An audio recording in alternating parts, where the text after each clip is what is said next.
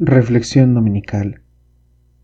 Domingo 22 del tiempo ordinario. Ciclo A.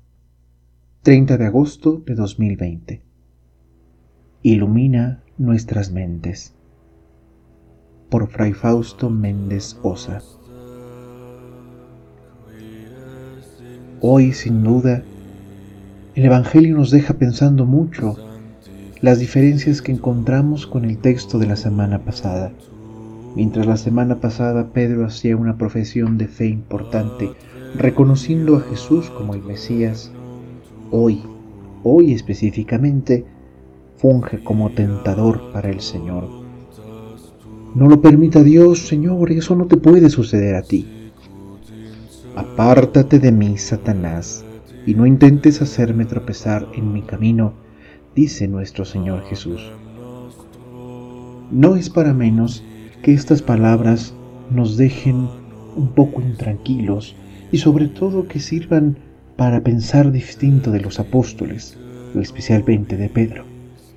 Su profesión de fe revelada como parte de ese don del Espíritu Santo hoy se ve afectada por su miedo, por su temor. Pues antes de hacer esta aclamación de no lo permita Dios, tal cual Jesús anuncia a sus discípulos que tenía que padecer, que tenía que morir. No lo permita Dios. Ahí no fue la fe, sino el miedo el que habló. Nos muestra a ese Pedro tan humano como lo vimos al dudar mientras iba camino hacia él.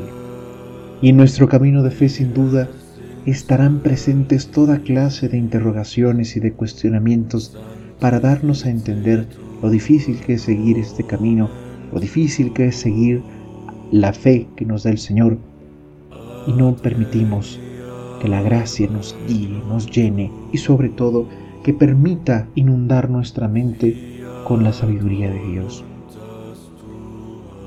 En este camino el Señor muchas veces no solo nos pone tentaciones no para probarnos a ver si somos buenos o no, sino para hacernos más fuertes, sino para forjarnos. No lo hace jugando a nosotros, no lo hace como una muestra que implica considerarlo como falto de misericordia, sino que al contrario, son esos pequeños momentos donde nosotros nos damos cuenta de la gracia de Dios operando cada día de nuestra vida donde le damos un sí concreto y definitivo al Señor. Cuando nos vemos inspirados en las luchas o cuando nos vemos desanimados en nuestras luchas cotidianas, a veces viene no solo el desánimo, sino también cierta desesperación por no ser constantes en este camino de amor. Pero el Señor Jesús nos llama, nos seduce con su amor y nos seduce de tal manera no que engaña, sino que nos hace atractivo todo su mensaje. Él mismo en su amor y en su vida es atractivo, seductor, pero siempre, siempre nos habla con la verdad. Y aquí es donde la verdad nos seduce. Nos seduce porque deja de lado todos nuestros pensamientos y nuestras razones y llama a ese corazón que tiene sed de Dios. Como cantamos hoy en el Salmo, mi alma tiene sed de ti, Dios mío, Dios y Señor. Es muy difícil poder discernir la voluntad de Dios. Dependerá de qué es lo que estamos preguntando. En el Padre nuestro se nos ofrece la clave de una fe limpia, de una fe que busca la pureza. Cuando invocamos a nuestro Padre, cuando reconocemos su presencia y pedimos que se haga su voluntad, entra la duda que nos sugiere un proyecto distinto al de Dios, un proyecto razonablemente mejor. ¿Y mejor para quién será? Cuando el Señor Jesús hoy nos habla que tienen que padecer. Y nosotros no queremos e incluso hasta decimos, no, mejor vete por aquí, no mejor hazlo de otra manera, busca otra solución. Nos llenamos de temor y no de fe. y ante una posible precaución, ante un posible tiento y cuidado en la realización de las obras que necesitamos hacer para acercarnos con Jesús, anteponemos los miedos, los terrores, la duda misma y no permitimos que la fe nos ilumine. Los padres del desierto en sus meditaciones interiores, al verse asaltados por un pensamiento que los inquietaba, un pensamiento que les sugería algo contrario al Señor, que parecía razonable pero los inquietaba, hacían esta pregunta. ¿Tú de quién eres? ¿De los nuestros o de los otros? Es decir, tu pensamiento, tú que me estás aconsejando esto, ¿de quién vienes? ¿De Dios o de los otros, los que buscan mi perdición? El discernimiento es un proceso en el que nos permitimos escuchar, acallar nuestras voces para poder escuchar la voz de Dios. Y esta escucha tiene que ver tanto con la obediencia como también el hecho de saber silenciar.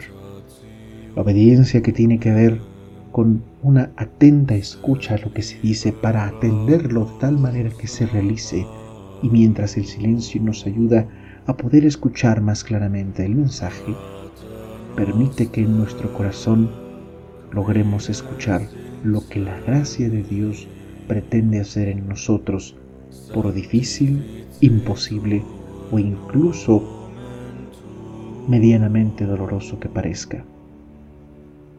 Los retos de la fe son los retos de los hombres y mujeres que han asumido el rol de hombres enviados de Dios que han asumido el rol de mujeres entregadas al servicio de Dios. El discernimiento no es nada más para ayudarnos a tomar una decisión, sino el discernimiento es también para saber qué cosas pertenecen a Dios y cuáles no. Cuando rezamos el Padre nuestro y decimos hágase tu voluntad, interiormente también debemos pedir que el Señor nos ayude a escucharla, que el Señor nos ayude a poder vivirla y cumplirla siempre que se nos manifieste y presente. Los pensamientos que vienen del corazón del hombre muchas veces tienden a su propia comodidad, tienden a su propio confort, tienden a realizar cierta tranquilidad o inmovilidad. Y en estos momentos es donde nosotros debemos ponernos en oración caer de rodillas como la mujer cananea, decir, Señor, ¿qué me quieres decir? Te quiero escuchar. Y lo más probable es que no escuchemos nada si pretendemos escucharlo tan claro como una llamada telefónica o como una señal muy, muy diáfana. En este sentido, el Señor quiere verdaderamente que nos dispongamos a escuchar y que hagamos silencio para acallar nuestros temores, para acallar nuestras tristezas, nuestros pensamientos que solo han logrado perturbarnos y no darnos paz, tanto a nosotros como posiblemente a los que nos rodean. Los miedos nos alejan de esa seducción amorosa de Dios. Los miedos, por muy razonables que parezcan, a veces más que protegernos lo que quieren hacer es acobardarnos del proyecto de Dios. Y nos dice hoy el apóstol San Pablo en su carta a los romanos, no se dejen transformar por los criterios de este mundo, sino dejen que una nueva manera de pensar los transforme internamente, para que sepan distinguir cuál es la voluntad de Dios. ¿Y cuál es esa fuerza que hoy me propone el Evangelio? ¿Cuál es esa fuerza o esa luz que me propone Dios para que yo pueda escucharlo y ver con claridad mi vida. Esa luz viene de Dios, esa luz es Dios, ese Dios de luz, ese Dios de verdad. Y la verdad que es una persona y el amor que es una persona nos manifiestan verdaderamente la voluntad del Señor cuando sabemos rendir nuestro corazón a sus palabras cuando sabemos rendir nuestro corazón a sus preceptos, cuando sabemos dejarnos seducir por el Señor, como dice hoy el profeta Jeremías. Me sedujiste, Señor, y me dejé seducir. Fuiste más fuerte que yo y me venciste. Por anunciar la palabra, tu palabra, me he convertido en objeto de oprobio y burla todo el día. Pero había en mí como un fuego ardiente encerrado en mis huesos, y yo me esforzaba por contenerlo, y no podía. Porque nuevamente dice el Salmo, mi alma tiene sed de ti, Dios mío. De tal suerte que hoy la enseñanza del Evangelio, la liturgia misma nos propone a verdaderamente hacer silencio y a obedecer en una fiel escucha y en una entrega total en la oración. El Señor nos pide fidelidad, pero una fidelidad que escucha y atiende, no como vil servilismo, sino como una entrega de nuestro corazón que se ha transformado en la enseñanza del Señor Jesús. Y que el miedo no nos espante. El miedo no debe espantarnos, debe proteger y cuidar, pero mientras caminamos en pos del Señor. ¿Cómo no tendría miedo Pedro cuando caminó hacia Jesús? Una cosa es el miedo que nos previene, que nos hace un poco más cautos, pero es muy distinto, muy distinto el temor que nos mantiene en la barca y no salimos el encuentro del Señor. Hoy el mensaje nos pide que sepamos escuchar, pero también nos pide que sepamos discernir.